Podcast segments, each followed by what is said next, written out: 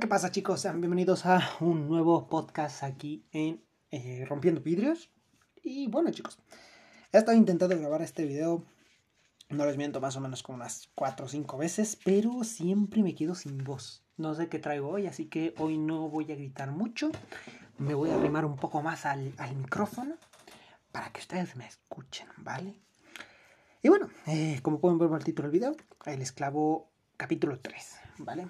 Eh, bueno, si no has escuchado los otros podcasts precisamente sobre este libro, El Esclavo, te recomiendo que pues, primero vayas, lo escuches y luego regreses porque pues así ya entiendes más o menos de lo que estamos hablando. No sé tú, pero a mí me gusta más pues, empezar desde el principio. Así que pues es una recomendación. Ya, ahí se acaba. Y bueno, este capítulo, creo que este capítulo nos trae muchas cosas, no sé, es como entender nuestra responsabilidad, entender también un, poco nuestros padres, eh, familiares, mm, no sé ni cómo describirlo, ¿vale? Así que ahí os dejaré en el aire. Ya saben, siempre después de, leer el capítulo hacemos la... ¿Cómo se le llama? Eh, sí, pues la, el análisis sobre el capítulo y pues bueno, vamos a darle chicos. Eh, si de pronto me equivoco o algo por ahí no suena raro, una disculpa, créanme que es igual por el problema con la garganta que traigo y también por porque este libro está raro, ¿eh? O sea, ya subí imágenes ahí en redes sociales. Está rarísimo, no, no, no sé ni cómo decirlo, ¿vale? Pero bueno, vamos a darle. Capítulo 3. Aquella noche tuve un sueño extraño. Era yo un títere de madera con varios hilos que salían de mis pies, manos y cabeza. En el otro extremo, diferentes personas tomaban turnos para moverme. Vi a mis padres, a uno que otro maestro, al padre de la iglesia y a una exnovia. Todos reían haciéndome brincar y bailar, me ponían posiciones ridículas y me obligaban a gesticular como un mico. En mi sueño yo sabía que podía romper fácilmente los hilos, pero prefería dejarlos que me, que me manipularan. Supongo que es más fácil dejar a alguien elegir por mí que hacerme responsable de mí mismo. Cuando todos se cansaron de jugar conmigo, me dejaron tirado en el suelo. El suelo se convirtió en cama y pude ver después la lámpara del cuarto. Había despertado. Dormí con los ojos completamente abiertos, era de lo más extraño. Me era difícil conciliar el sueño todas las noches y en las mañanas me costaba algo de trabajo saber cuándo estaba en los sueños y cuándo empezaba la realidad. Algunas veces me daba cuenta de que estaba soñando porque podía moverme o porque estaba o porque no estaba en ese horrible cuarto del hospital. Entonces corría para alejarme lo más posible y deseaba no despertar jamás. Sin embargo, día tras día me encontraba viendo la lámpara, el techo, el fuelle negro, subiendo y bajando, y el aparato que me mantenía en esta interminable pesadilla. Se abrió la puerta y vi entrar a Esperanza. Llevaba en la mano un recipiente de plástico con agua. Buenos días, dijo. Buenos días, siempre le contestaba en mi mente. Hoy te toca baño. No, por favor, qué pena. Me quitó de encima la sábana y después me despojó de la bata blanca que cubría mi cuerpo desnudo. Me llené de impotencia y vergüenza. En realidad, era yo el títere de mi sueño, y los demás hacían de mí lo que se les antojaba. Algo en su mirada me tranquilizó. Supongo que no veía en mí un hombre desnudo, sino un paciente como muchos otros que ella atendía. Metió una esponja en el recipiente y empezó a lavar mi rostro. Mírate, eres tan joven. ¿Por qué me hablaba? ¿Acaso sabía que podía escucharla? Además, no eres feo. Son... Sonrió tímidamente y se sonrojó un poco. Espero que no estés consciente. Pobrecito. Estoy consciente, le grité. Ojalá te haya sido. Ya, y que lo único que quede aquí sea tu cuerpo. No, maldición, estoy aquí. Puedo escucharte y verte. Si estás ahí dentro, me imagino que te sientes muy solo. Se quedó pensativa por unos momentos y una lágrima rodó por su mejilla. Yo también estoy muy sola. ¿Sabes? Mi esposo murió hace unos cuantos años. Continuó, mientras secaba las lágrimas con la manga de su bata blanca. Desde entonces me siento como paralizada, llena de miedos e de inseguridades. Seguía su monólogo mientras limpiaba mi cuerpo con la esponja. Supongo que de alguna forma todos nos paralizan nuestros miedos, nuestros resentimientos, la preocupación o nuestros traumas. No me hables de traumas, que eso es lo que me trajo aquí, pensé. Me gustaría ser más valiente, atreverme a hacer tantas cosas. No sé, tal vez seguir mis estudios o buscar otra pareja, en fin, tantas cosas. pero no puedo. Terminé de limpiar mi cuerpo y mientras volví a ponerme la, banca, la bata, me di cuenta de que todo lo que había perdido y todo lo que extrañaba era el contacto humano. Quisiera decirle que no fuera, que siguiera hablándome un poco más. Debo seguir trabajando, pero te veré otra vez cuando venga a cambiarte el suero. Sé que esa última parte estuvo un poco rara, ¿vale? Eh, pero es que está escrita un poco rara y no lo entiendo. Eh, volvamos. no te vayas, por favor. Quédate un ratito más. Acarició mi pelo una vez más y me miró con unos, por unos segundos, con gran compasión. Seguro tus familiares te andan buscando y no tardarán en venir a visitarte. Llegaste aquí sin ninguna identificación y ni siquiera sabemos cómo te llamas.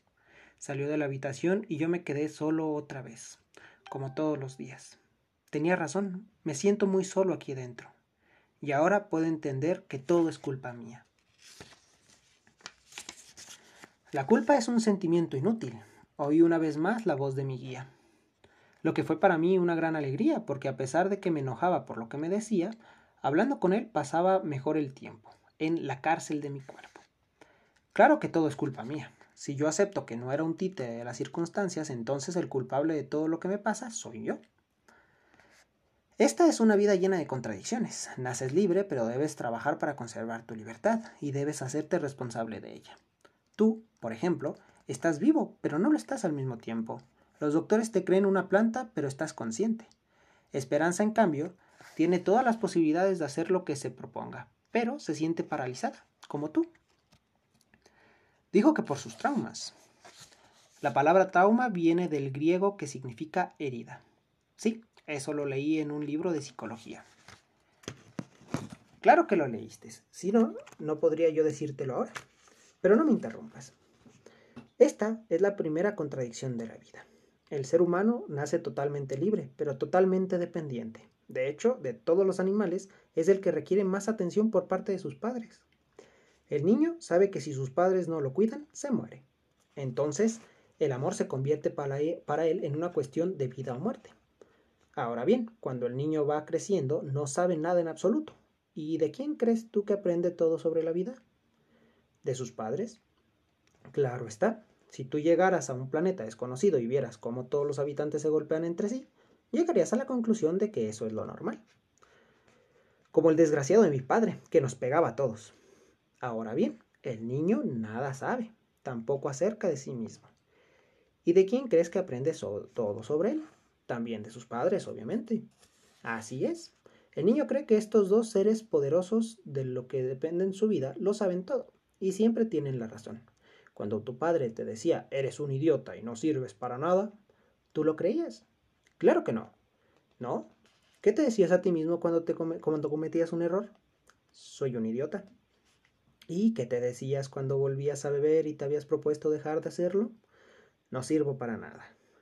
Ahí está. El niño además copia de sus padres la forma de relacionarse con todo lo que los rodea. Si el padre cree que todos los seres humanos son malos, el niño también lo creerá. Si la madre siempre está preocupada o llena de angustia, el niño también se sentirá así. Así es como empezamos a amarrarnos hilos en pies y manos. ¿No es cierto?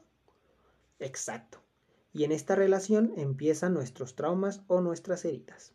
Cuando eres un niño pequeño y cometías un error, tu padre te insultaba o a veces te pegaba. Tú creías que eras, que eras malo. Eso te hería más que los golpes. Cuando tu madre te decía que no te portabas bien, ya no te querría, te hería también y te llenaba de angustia. Entonces, ellos tienen la culpa de todo. No, señor, no seas necio. Ellos también tienen heridas, y ellos hacían lo mejor que podían con, las, con los conocimientos que tenían. Ellos también lo aprendieron de sus padres, y sus padres de sus padres. Es un círculo vicioso, un círculo que se puede romper. ¿Sí? ¿Cómo? Dejando de buscar culpables. Mira, la culpa es, en realidad, miedo a ser rechazado por los demás. Un miedo fundado en, el, en que cuando eres pequeño, si tus padres te rechazaban, tu vida estaba de por medio. Tus padres usaron la culpa para que hicieras lo que ellos creían que era lo correcto. Si no come bien, eres un niño malo. Si te portas mal, ya no te quiero. A la gente no le gustan los niños que dicen mentiras o que son groseros. Pero, ¿funcionó? Claro que funcionó. La culpa es excelente para controlar a los demás. Pero sin culpa todos haríamos lo que se nos pegara la gana. Nos andaríamos matando unos a otros. Por eso digo que la culpa es un sentimiento inútil, pues con culpa y todo los hombres se están matando unos a otros. En lo que ha fallado el hombre es en hacerse responsable de sí mismo y de su libertad. La persona que logra aceptar la responsabilidad de su vida se da cuenta de que ella es, es quien construye su destino y sabe que cada decisión que toma modela su futuro. Acepta la responsabilidad de todos sus actos, pero comprende que, como no es perfecto, tendrá, tendrá que cometer errores. Y en ese caso, no se culpa. Si se puede remediar, hace algo al respecto. Si no, sabe que independientemente de cuánta culpa sienta por lo que pasó, nada va a cambiar. Con traumas y todos, con heridas y todo, el hombre tiene la responsabilidad de hacer que su vida vaya mejor o destruirse a sí mismo. Como yo, maldita sea. Ya no digas más. ¿De qué me puede servir saber eso ahora? Aquí estoy como un monigote sin poder siquiera desahogar esta terrible rabia y tristeza que siento. Aún ahora eres libre de elegir tu pensamiento y tus sentimientos. Bien, pues en este momento elijo que te calles. Elijo sentirme desgraciado, elijo llenarme de tristeza, de odio y de rencor.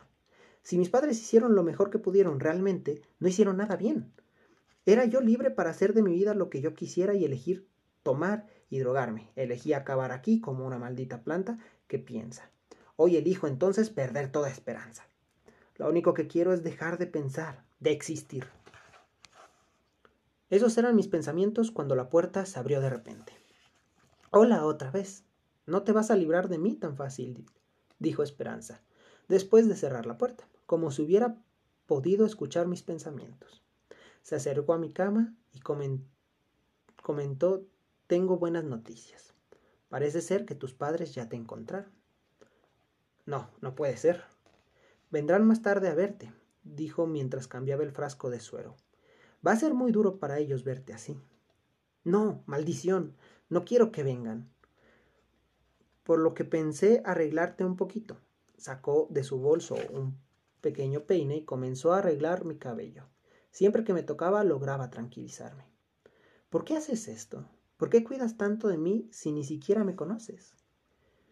Y o no soy muy creyente, ¿sabes? comentó, pero creo que hay un Dios que cuida de nosotros.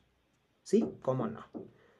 Por eso permite que esté yo en este infierno. No sé. Perdón, ahí es que acá hubo un ruido que me distrajo un poco, perdón. Y aquí el texto está algo cambiado, ¿vale? Porque no hacen la distinción de, las palabras, pero bueno, va, eh, bueno, le dice, le dice precisamente Esperanza. Eh, yo no soy muy creyente, ¿sabes? Comentó, pero creo que hay un Dios que cuida de nosotros. Sí, cómo no, le dice él, ¿verdad? Por eso permite que esté yo en este infierno. No sé por qué le pasa cosas malas a la gente, continuó, pero creo que Dios cuida de nosotros a través de nosotros mismos. Por eso soy enfermera. Me imagino que le ayudo a Dios a cuidar a otros. A veces pienso que en su desesperación la gente dice, Dios mío, ¿por qué, me, ¿por qué no me ayudas? Pero en realidad Dios está en la gente buena que ayuda a los demás.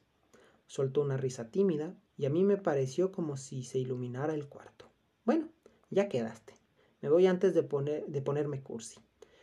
Esta vez fue más, más adelante. Me dio un beso en la mejilla y salió de la habitación apresuradamente. Vienen mis padres. Mi guía tiene razón. Esta es una vida llena de contradicciones. Lo extraño.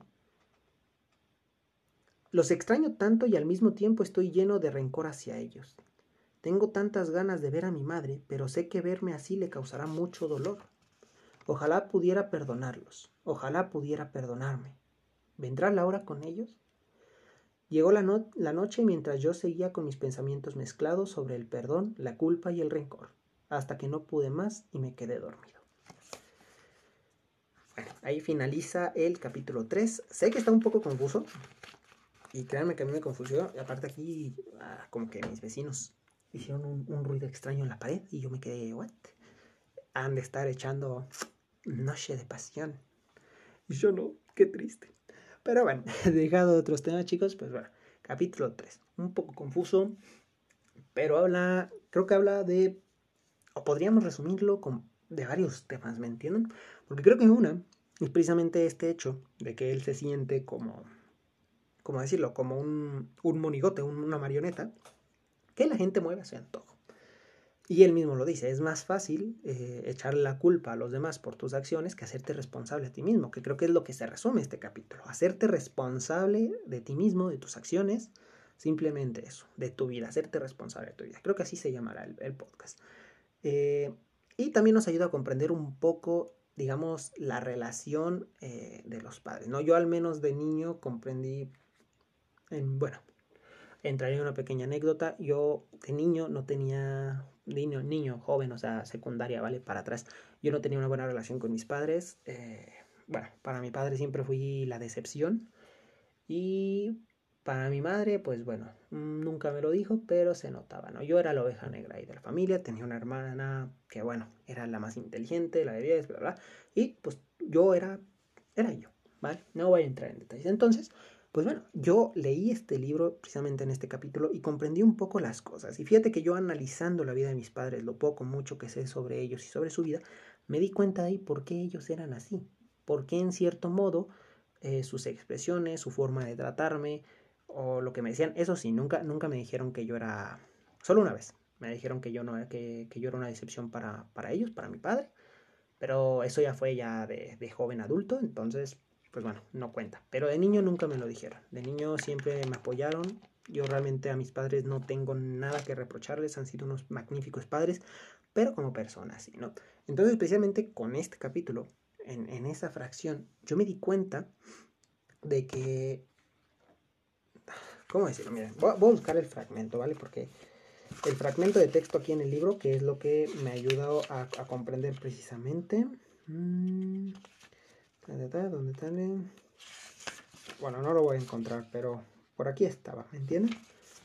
Eh, dormí con los ojos, me quito encima las sábanas. Eh, ta, ta, ta.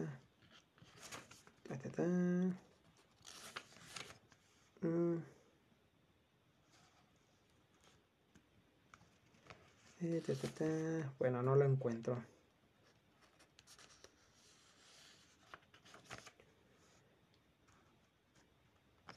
Aquí, esta. Esta, esta, esta este pequeño eh, texto es lo que me dice, ¿no? La, dice, entonces ellos tienen la culpa de todo. Y bueno, él le responde el guiano, no señor, no seas necio. Ellos también tienen heridas y ellos hacen lo mejor que podían con los conocimientos que tenían. Ellos también aprendieron eso de sus padres y sus padres de su parte, ¿no? Es un círculo vicioso y ya, de ahí vuelve a entrar sobre lo que es la, la culpa, que es un miedo absurdo, ¿no? Pero bueno, ese pequeño fragmento y, en sí el contexto anterior sobre, sobre todo esto me hizo a mí comprender un poquito, pues bueno, estos hechos, ¿no? De que mis padres, obviamente, son seres humanos. Dejé de verlos ya como, como dice el libro, como esa figura que todo lo sabe, como los dejé de idolatrar para verlos como personas, para verlos como humanos. Y ahí comprendí muchas cosas. Y créanme que muchos de los rencores que yo tenía hacia mi padre y mi madre desaparecieron gracias a que comprendí que ellos, pues bueno, hacen lo mejor que pueden, no lo hacen bien y no, no son perfectos. Mi idealización de ellos, de que eran perfectos, de que todos lo sabían, es un hecho que es mío, o sea, es mi responsabilidad creer eso, pero ellos no tienen por qué cumplir con esa expectativa, entonces yo soy consciente de que mis padres hacían lo mejor que podían con lo que tenían, ellos no tuvieron una infancia fácil, ninguno de los dos, Estamos hablando de un México, pues el México de oro, podríamos decirlo, donde los padres podían golpear a, placer a sus hijos y desgraciadamente les tocó una familia así a mi madre y a mi padre le tocó una familia muy estricta, no mala, pero, pero estricta, ¿no? Entonces, bueno, ahí yo comprendí ya un poquito, ¿sabes qué? Mis padres no tienen la culpa. Mis padres están haciendo lo mejor que pueden y debería de agradecer por eso. Y yo estoy en, en mi decisión si romper ese círculo y decir, bueno, Basta, sé que lo que me están diciendo, lo que, lo que están ah, haciendo, lo hacen pues, por su experiencia, pero no es cierto, no es verdad. Si me dicen a mí, eres un inútil o eres una decepción, está en mí creérmelo o no. Ellos lo dicen o lo hacen porque así se los educaron, porque para ellos es un hecho, pero yo decido convertirlo en un hecho para mí, ¿no? No sé si me entienden. Igual está en mí poderme enojar con ellos y seguirles reprochando eso toda la vida hasta que se mueran y luego ya cuando se mueran yo me arrepienta por, porque pues, eh, nunca conviví con ellos, que por el rencor, que porque eran malos, pero no era así, bla, bla, bla. Pero no lo hago. Y no deberíamos de hacerlo, ¿sabes? Debemos agradecer lo poco mucho que está. Y bueno, papá, mamá, ahora los entiendo un poco. No sé, ya no voy a entrar tanto en este tema porque quiero precisamente pasar al siguiente, pero quiero que lo reflexionen, ¿vale? Si tienes alguna algo malo con tus padres, ese pequeño fragmento de texto, ¿sabes? Todos tenemos nuestras heridas y pues bueno, nuestros padres aprendieron, hacen lo mejor que pueden con lo que tienen, ¿vale? No son perfectos y si tú pensabas o creías que tus padres tenían que serlo, eres un idiota, eres un tonto porque no es cierto. Tus padres son personas, cometen errores como cualquier otro, como tú, como yo. Y está en nosotros tomar esos errores o cosas que ellos dicen, tal vez a la ligera o tal vez porque así ellos eh, se les educó, tomarlo personal y convertirlo en un hecho en nuestras vidas, ¿me entienden? Ya no voy a hablar mucho del tema. El siguiente, precisamente, tema que trata este libro, yo ahí comprendí esa relación con mis padres. Lo siguiente es hacerse responsable precisamente de tus actos. E igual, hacerte responsable de tus creencias, de lo que tú, de lo que tú sientes transmites, que lo vimos en el capítulo anterior, pero ahora es hacerte responsable pues de, bueno, de tus acciones. Saber que pues todo lo que hagas va a tener una consecuencia y decir, claro, yo soy el culpable de que me esté pasando todo esto. realmente no hay nadie que inculpar. Y, si, bueno, si vives la vida eh, buscando culpables de tu vida o que, ah, que la sociedad o que esto y lo otro, pues bueno, también un poco idiota, ¿no? Podría volver a leer el fragmento, pero este, este capítulo estuvo bastante largo.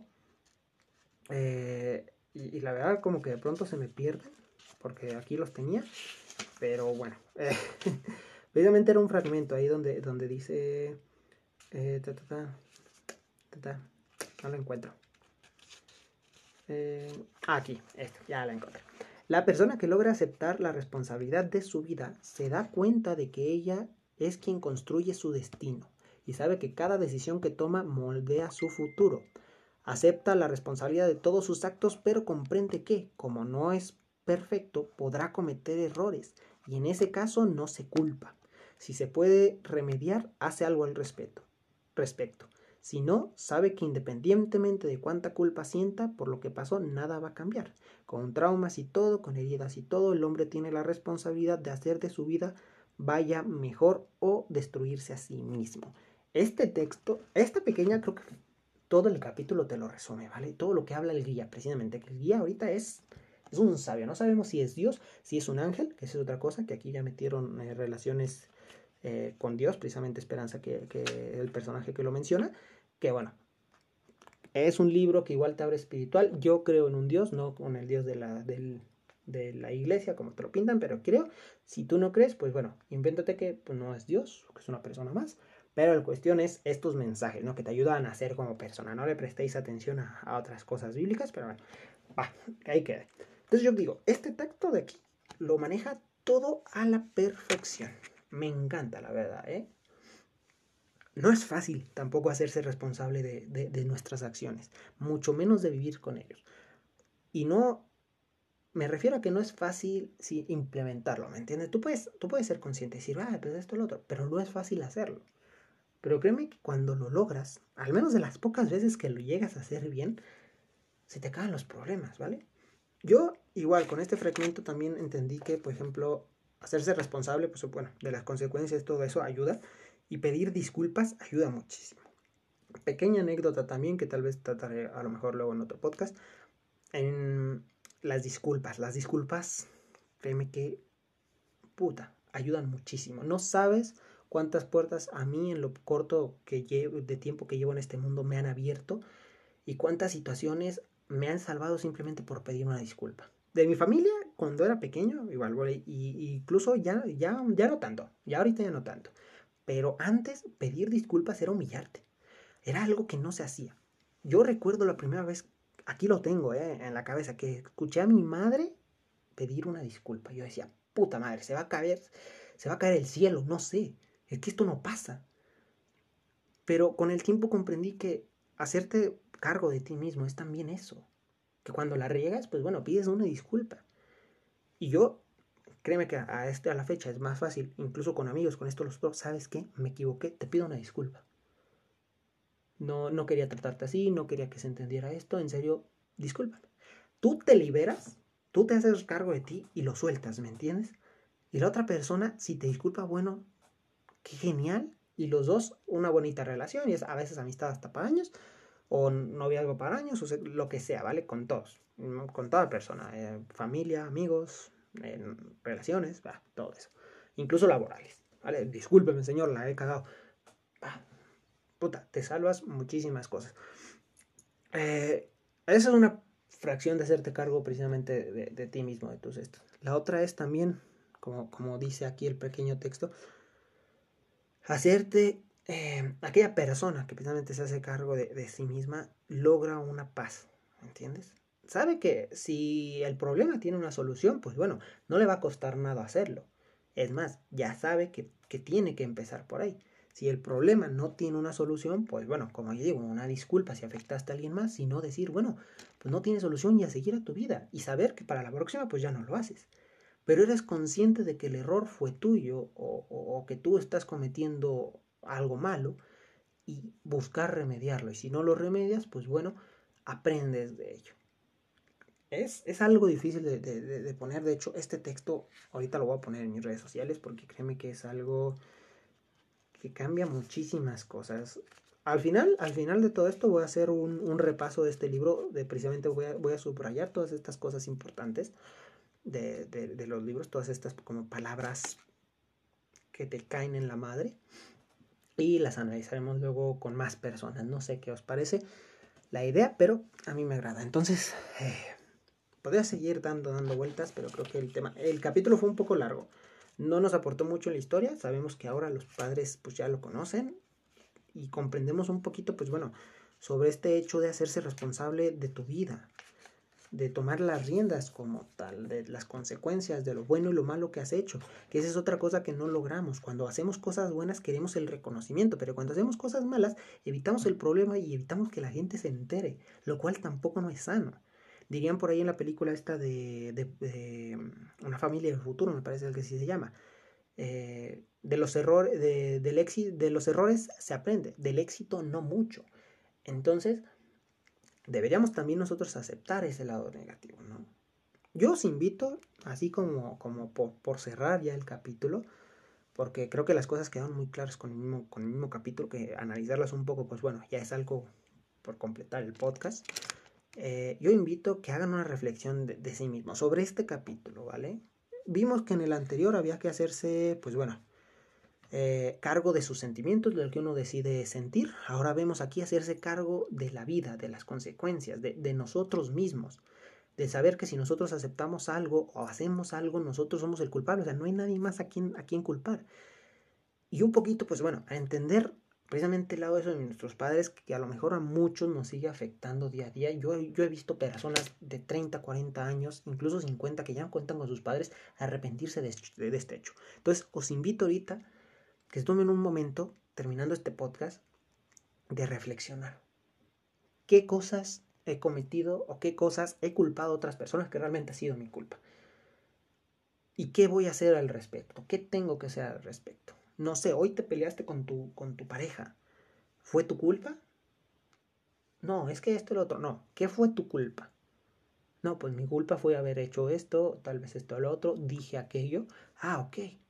Hazte responsable, asimila lo que eres responsable precisamente de lo que hiciste, de lo que dijiste. Y pide una disculpa o remedia lo que hiciste mal, ¿vale? Yo te lo voy a dejar ahí al aire, pero te prometo que así mejoran muchas cosas. Puedes enfocarlo a cualquier ámbito de tu vida, ¿vale? Laboral, estudiantil, eh, eh, bueno, amoroso, no sé cómo decirlo, con, tus amigos, o sea, puedes enfocarlo a todos. Si hoy, no sé, te peleaste con algún amigo o un malentendido, afronta tus, las consecuencias de ti mismo, di la verdad. No, créeme que al final de cuentas tú vas a quedar con la, con la frente en alto, y vas a decir, al menos hice lo correcto, aunque las consecuencias sigan negativas o, te hayan castigado, te hayan regañado, no sé, pero vas a quedarte con la conciencia limpia, ¿me entiendes? Y vas a decir, soy una mejor persona, porque de eso se trata, precisamente. Cualquier persona puede mentir, cualquier persona puede deslindarse del asunto, pero una buena persona, un, un verdadero hombre, una verdadera mujer, se hace cargo de lo que, de sus actos. Todas las personas que han llegado lejos en este mundo han aprendido esas lecciones, que ellos están a cargo. Y eso es lo que debemos decirnos a nosotros mismos. Vamos a tomar las riendas de nuestra vida, dejar que otros decidan. Es una sobrenda mamada. Dejar que alguien más haga de ti, no sé, muchas veces igual, no, es que mi mamá me dijo que estudiara tal carrera porque quiere que sea médico o que quiere que sea abogado, no sé, pero a mí no me gusta. Ah, pues toma las riendas de tu vida y yo no quiero hacer esto, yo voy a hacer esto, lo otro, porque me hace feliz, pero empieza, ¿vale? Hazte cargo de ti mismo. Hazte cargo de tus sentimientos, lo vimos en el capítulo anterior, y hazte cargo de tus acciones, de lo que estás dejando entrar y salir de ti, de tu mente y de tu cuerpo. No hay nadie más, nadie te obliga a hacer nada. Tú decides si hacerlo o no. Punto, se acabó. Con esto finalizamos, chicos. Podría, hay muchas cosas y tengo muchas anécdotas que contar sobre esto, pero me voy a esperar luego en, la retroalimentación, ¿vale? Eh, así que bueno, chicos, os invito a hacer esta pequeña actividad ahorita que termine el podcast. Háganlo.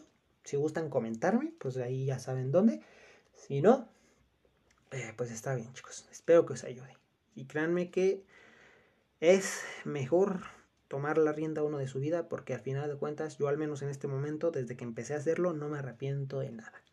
Y justamente de que no me arrepiento de nada es porque yo, yo, ¿cómo se llama? Yo, bueno, dije, el culpable, o sea, no hay culpable, soy yo, no hay nadie a quien culpar.